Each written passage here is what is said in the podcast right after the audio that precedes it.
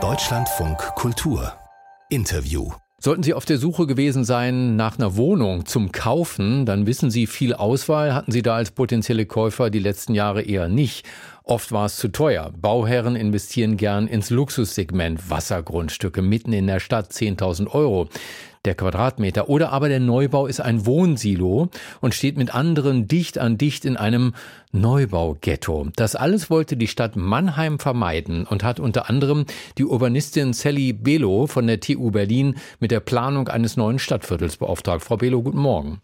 Guten Morgen. Ist ja schon eine Weile her, Mannheim, Soul City, da gab es viele US-Soldaten bis zu deren Abzug und dann war auf einmal ein riesen Kasernengelände frei geworden, etwa so groß wie das Tempelhofer Feld in Berlin. Wie sah es da aus? Also direkt auf der, ich muss kurz korrigieren, ich ja. habe die Planung nicht alleine gemacht, sondern ähm, ich habe das fachlich begleitet, ähm, das, ganze, das ganze Projekt. Ja. Es sah so aus, ähm, ja, man muss sich das vorstellen, es gibt einen, einen schönen kleinen Stadtteil, Käfertal und äh, auf der anderen Seite Feudenheim, also so typische gewachsene Stadtteile und in der Mitte ein, ein, eine große Fläche, die man nicht einsehen konnte. Rundum war ein Zaun mit richtig militärischem Behang draußen, also man wusste nicht, was dahinter vorgeht. Und dort waren sehr viel versiegelte Flächen. Da auf Spinelli waren es vor allen Dingen Lagerflächen. Spinelli, das und ist? Das ist das Areal, über das wir jetzt sprechen, das mhm. Spinelli, ehemalige Spinelli Barracks. Mhm. Eins von, eins von ungefähr neun Kasernenflächen, die durch die, den Abzug der Amerikaner 2012 frei wurden. Mhm. Also ein, ein Land, ein Stadt in der Stadt sozusagen. Was war die Aufgabe? Was wollte Mannheim damit machen? Wusste man das sofort? Na, ganz sofort nicht. Also es war, glaube ich, für alle eine Überraschung, als die Amerikaner in der Zeit abzogen. Also insofern hatte die Stadt Mannheim eine einmalige Chance. Das ist eine prosperierende Stadt, wirtschaftlich ganz gut aufgestellt. Und sie waren ganz froh, dass die neuen Räume noch nicht mit konkreten Interessen belegt waren, wie es ja sonst immer bei städtischen Entwicklungen ist. So hatten sie die einmalige Möglichkeit, in einem offenen Prozess zu sammeln, was sie eigentlich brauchen und was die Gesellschaft sich wünscht. Und nur hätte Mannheim ja eine einzige Stadtentwicklungsgesellschaft beauftragen können, Bau Bauweise, ein Haus äh, neben dem anderen, möglichst viele Wohnungen, geht schnell, ist vergleichsweise günstig.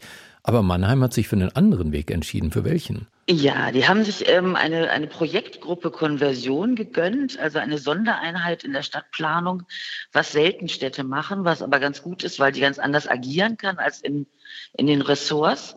Und äh, weiterhin noch eine Mannheimer Entwicklungsgesellschaft, die dann die Planungen umsetzt. Das, dadurch hat es eine große Dynamik gegeben.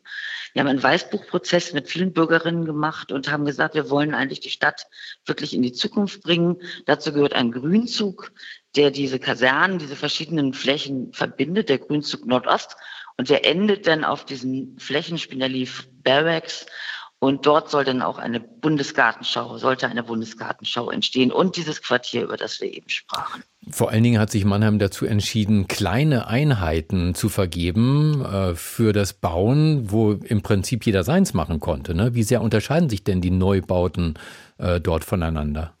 Oh, das ist schon ganz, ganz schön vielfältig. Äh, die Mannheim hat sich ein Zwölf-Punkte-Programm Wohnen, also eine wohnungspolitische Strategie äh, auf die Fahnen geschrieben und ähm, vergibt also auf diesen Flächen die Grundstücke nach Konzept, nicht nach ähm, Investorengewinnmaximierung, sondern sagt, äh, hier müssen wir verschiedene Leute zusammenbringen, damit dann auch wirklich ein Quartier entsteht, keine Siedlung, wo Leute nur schlafen und alle aus derselben Generation sind. Und wir kennen das, irgendwann äh, sind die Leute dann alle gleich alt und dann passiert da nichts mehr, sondern sie haben gesagt, wir bringen da auch ein Studierendenwohnheim zum Beispiel mit hin. Es gibt ein großes Areal für 50 plus Wohnen.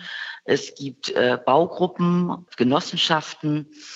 Und also äh, viel, viel, aufwendiger, ne, als man es eigentlich hätte ja. machen können. Äh, was ist das Besondere an dem Viertel, um das Sie sich speziell gekümmert haben?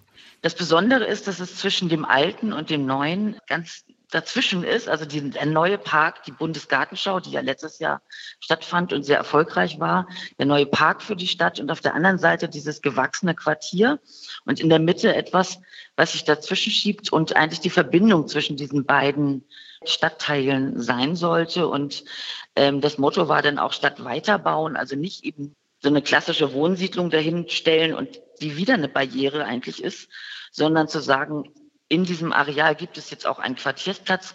Man muss wissen, die Leute, die daneben gewohnt haben, die hatten eigentlich gar, gar keine Einkaufsmöglichkeiten, weil auf der einen Seite die Amerikaner waren, auf der anderen Seite eine Bundesstraße.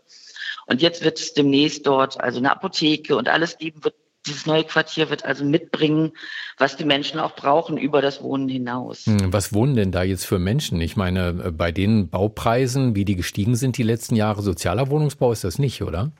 Ähm, es gibt eine Quote von 25 Prozent für preisgünstigen Wohnungsbau bei allen Neubauten über zehn Wohneinheiten. Mhm. Und das auch gemischt. Deswegen ist eine gewisse Mischung auf jeden Fall da. Äh, Pioniere sind ja immer überall die Wohngruppen. Das sind im Moment äh, sind das zwei Genossenschaften, die auch in einer Holzbauweise gebaut haben und eine Eigentümergemeinschaft, die ähnlich agiert wie eine Genossenschaft, die auch in Holz gebaut hat, also die, die schon mal so Maßstäbe in der Gestaltung gesetzt haben. Ja. Also ist aber keine gated Community jetzt geworden mit hohen Zäunen drumherum und Einfahrtschranken. Nein, ganz im Gegenteil. Das finde ich auch ganz toll, weil ich so von außen rauf gucke, aus anderen Städten heraus. Ähm, es gibt sehr viele gemeinschaftlich genutzte Hof, Hofgebiete. Also wenig, eigentlich wenig eigen, eigener Garten. Es gibt keine Einfamilienhäuser, sondern es gibt große Wohnhöfe, die alle Gebäude verbinden, die dann sehr grün sind, angelegt sind und wo die Leute sich auch treffen können. Das macht schon mal durch diese Städtebau, städtebauliche Situation, macht das was ganz anderes mit den Leuten, wenn man sich begegnet. Und es gibt einen Stellplatzschlüssel, der sehr niedrig ist. Also ein Stellplatzschlüssel Schlüssel heißt ja, ähm, wie viele ähm, Autos pro Wohnung. Pro, genau, Autos pro Wohnung. Der ist bei 0,8. Mhm. Das ist also unter einem Auto pro Wohnung. Es gibt eine Quartiersgarage am Eingang und dann sollen die Leute zu Fuß dort herumspazieren. Und das ist alles mitgedacht. Sind denn diese Neubauten jetzt bereits Spekulationsobjekte, weil die Preise in den letzten zehn Jahren so rasant gestiegen sind? Nein, soweit ich weiß nicht. Durch diese Konzeptvergaben und weil die Stadt Mannheim äh, die meisten Gelände vom Bund gekauft hat, mhm. hat die Stadt auch da Verfügungsgewalt. Deswegen kann man da nicht so weiter spekulieren, wie man sich das vorstellt. Die, in den Verträgen ist das auch klar geregelt, soweit ich das weiß. Da bin ich jetzt gar nicht so tief drin, aber es ist, es darf nicht sein, dass der Nächste dann gleich wieder das weiterverkauft. Also das da gibt es Regelungen. Äh, Sally Bello, herzlichen Dank. Sie ist Urbanistin an der TU Berlin und hat mitgewirkt an der Stadtplanung in Mannheim, wo ein riesiges Kasernengelände neu geplant wurde. Deshalb ist sie eine der Visionärinnen in unserer Reihe zur Denkfabrik 2024. Frau Bello, herzlichen Dank für das Gespräch im Deutschlandfunk Kultur. Dankeschön. Auf Wiederhören. Tschüss.